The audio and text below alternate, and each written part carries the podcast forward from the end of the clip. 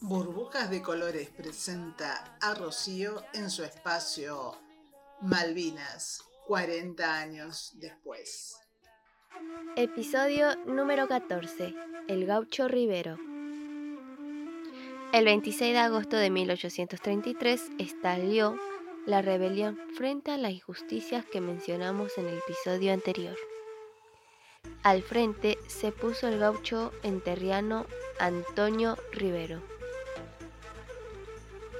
Lo siguieron José María Luna, Juan Bracido, Luciano Flores, Manuel Godoy, Felipe Salazar, Manuel González y La Torre.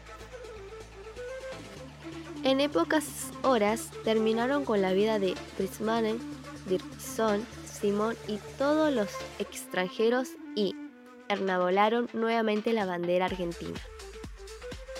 Así se mantuvieron por cinco meses, mientras esperaban que Buenos Aires enviara una expedición para ayudarlos que nunca llegó.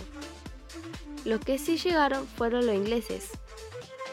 Fue el 7 de enero de 1834. A bordo de la fragata Challenger arribó el teniente Henry Smith para asumir como gobernador británico en la isla.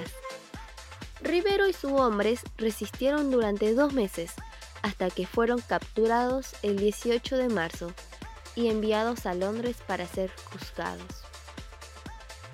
Finalmente, el tribunal de Su Majestad le encomendó al almirantazgo que los devuelva a Montevideo.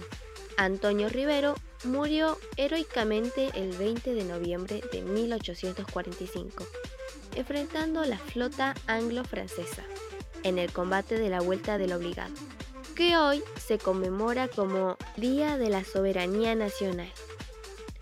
Fuente, Felipe Piña, Haciendo Historia, revista Viva 2019. Burbujas de Colores presentó a Rocío en su espacio Malvinas 40 años después.